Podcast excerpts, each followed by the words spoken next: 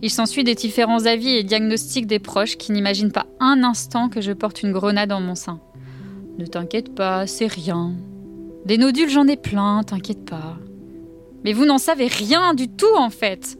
Vous avez une chance sur deux de vous tromper ou d'avoir raison, alors vous tentez. Vous aurez le plaisir de me dire Tu vois, je te l'avais dit. Ou pas. Moi j'aimerais bien vous croire, ne pas aller à mon rendez-vous. J'aimerais bien vous croire et ne pas attendre les résultats. Mais vous me créez de faux espoirs. 29 décembre 2019. J'organise notre court séjour normand en couple pour le nouvel an. Je retrouve des couleurs, de l'envie, de la joie. La douleur s'estompe. Je veux sortir. Respirer l'air pollué me réjouit. Regarder le ciel gris aussi. Tout ce qui est en dehors de cet appartement est beau. Je suis contente d'en sortir, de marcher. Je revis. demain, je reprends le travail après deux jours d'arrêt maladie. L'angoisse revient. Je dors pas. 30 décembre 2019. Le retour au travail est compliqué. J'ai mal partout, j'ai des vertiges. Mes douleurs me font penser à un tabassage ou à un lendemain d'accident de la route, un choc. Je tiens mon sein gauche toute la journée, je le protège. En rentrant, j'oublie ma douleur, si excitée de partir avec le père de ma fille. C'est si rare. En 12 ans, nous pouvons compter les moments à deux sur les doigts d'une main. Peut-être qu'il fallait avoir peur du cancer pour devenir un semblant de couple. Je dors mal, Morphée me délaisse. 31 décembre 2019. Paris est immobilisé par les grèves. Je dois ajouter 30 minutes de transport à cause des grévistes et je suis épuisée. Mais au travail, ce travail que j'aime, je retrouve ma forme, mon statut. Je redeviens la directrice forte et motivante. Mon équipe et les clientes me redonnent le sourire. La journée se termine et nous partons pour la Normandie, visiter les plages du débarquement. Et oui, c'est nous ça. D'autres boivent, font la fête, nous on débarque. Je suis bien, on est bien. Je respire et je m'endors facilement. Bonne année Cette année, on me dit et on m'écrit bonne santé, hein Surtout la santé, hein Nous rentrons chez nous, mais je ne veux pas rentrer. J'en suis physiquement malade. Nous rentrons en direction du verdict, de ces prochains jours, de ces prochaines heures, qui seront les plus longues de ma petite existence. Je ne travaille pas le lendemain et je suis seule. Moi qui suis une hyperactive, étant incapable de me reposer sur un jour de repos, là je suis amorphe. Je ne fais rien. J'attends que la journée passe. J'attends que ma famille rentre, tout ce que je déteste. Je reprends le travail, je continue à faire comme si, le meilleur des déguisements. Le dimanche, je déambule dans un centre commercial et j'entre dans toutes les boutiques de lingerie. J'essaye frénétiquement tout ce qu'il y a de plus sexy. Pourquoi j'essaye de la lingerie sexy? Je n'aurai peut-être bientôt plus de seins.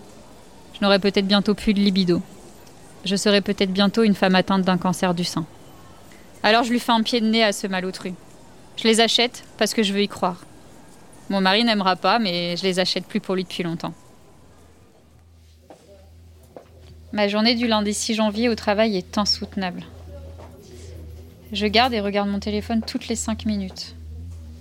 J'ai demandé à mon médecin généraliste de m'appeler dès qu'elle a les résultats.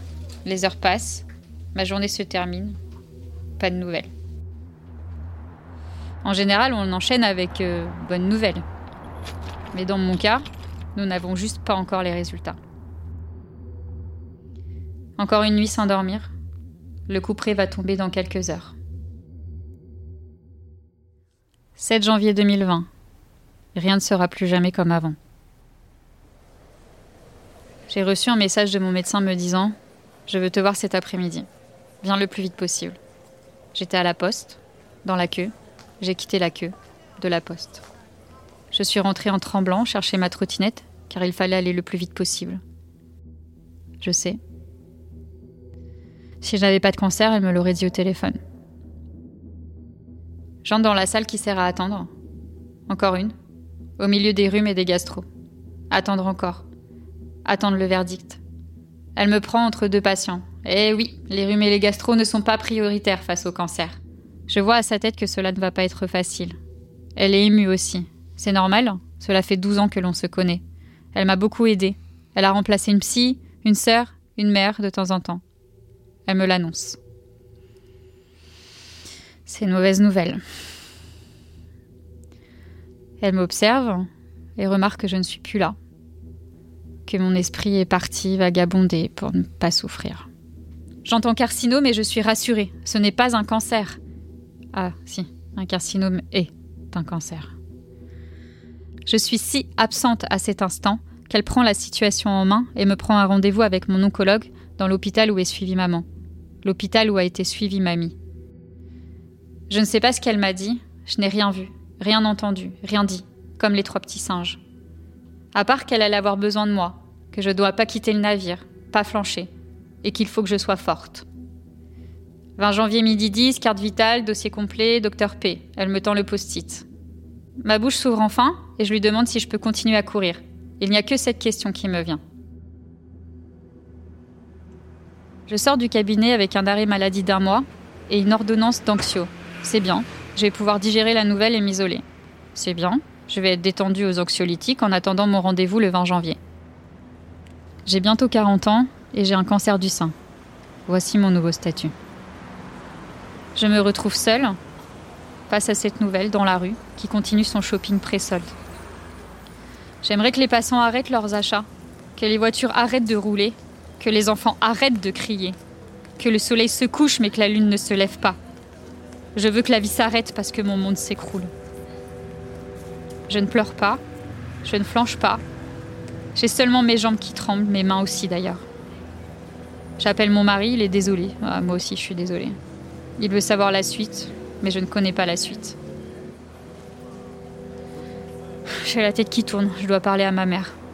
Lui annoncer ce qu'il y a de plus compliqué. Je regrette de lui faire revivre l'horreur, de lui faire revivre une annonce. Mes parents sont en voiture. Maman conduit. Le choc est terrible, elle ne s'y attendait pas. Il y avait une chance sur deux, mais pas pour eux. J'appelle mon père, il essaye de ne pas montrer ses émotions, il est pragmatique. Je raccroche et je suis en colère. Mais en colère contre qui? La colère doit être dirigée et je ne peux accuser personne. Suis-je coupable de mon cancer? Avec les années de tabagisme quand j'étais plus jeune L'angoisse et la tristesse qui m'ont parcouru ces dernières années Mes traumatismes psychologiques provoqués par des relations toxiques La pollution La malbouffe Peut-être un mix-check de tout ça. Je suis dans la rue et je ne sais toujours pas quoi faire. Alors je pars m'acheter de la laine pour mon futur ennuyeux, pour ma future vie à l'arrêt. Je me sens perdue chez moi, comme une inconnue. Il se passe une heure, deux heures, où je préviens mon entourage, j'ai besoin de parler, de l'annoncer pour réaliser, pour avoir moins peur, pour être entourée. Je contacte mes sœurs, mon meilleur ami Doudou, j'appelle ma chef, elle ne s'y attendait pas, elle non plus. J'appelle mes amis Sex in the City, Mail, Kikai, Mani et Marie qui répond présente cette fois. Elle est dure, Marie, quand elle réapparaît, pensant bien faire sûrement. Elle est directive, comme un coach d'équipe de France et je déteste. Euh, tu as toujours eu des pets de travers, euh, mais là c'est le combat de ta vie. Tu dois être forte, tu n'as pas le choix. Cette conversation sportive me déplaît fortement. À l'avenir, si je vais mal, je ne l'appellerai pas. Je risquerai de me faire engueuler. Je suis une nouvelle personne. Je suis habitée par une boule qui évolue. Nous devons l'annoncer à notre fille. J'ai pas les mots. Je suis complètement à côté de moi. Je garde la même place depuis des heures sur le bord du canapé. Je n'arrive pas à m'installer, à prendre place, hein, ma place. Je me recroqueville, je me fais petite. Je suis vulnérable. Elle pleure. Une heure après, elle rigole. Elle continue sa vie comme si cela ne la concernait pas. Son attitude, ses réactions me déstabilisent. Je ne suis pas pédagogue à ce moment de ma vie. Je me sens seule. J'ai suivi les conseils de faire comme si. Je n'ai pas suivi les conseils de mon médecin. J'ai déchiré mon arrêt maladie et mon ordonnance d'anxio. Je vais au travail au lieu de me reposer.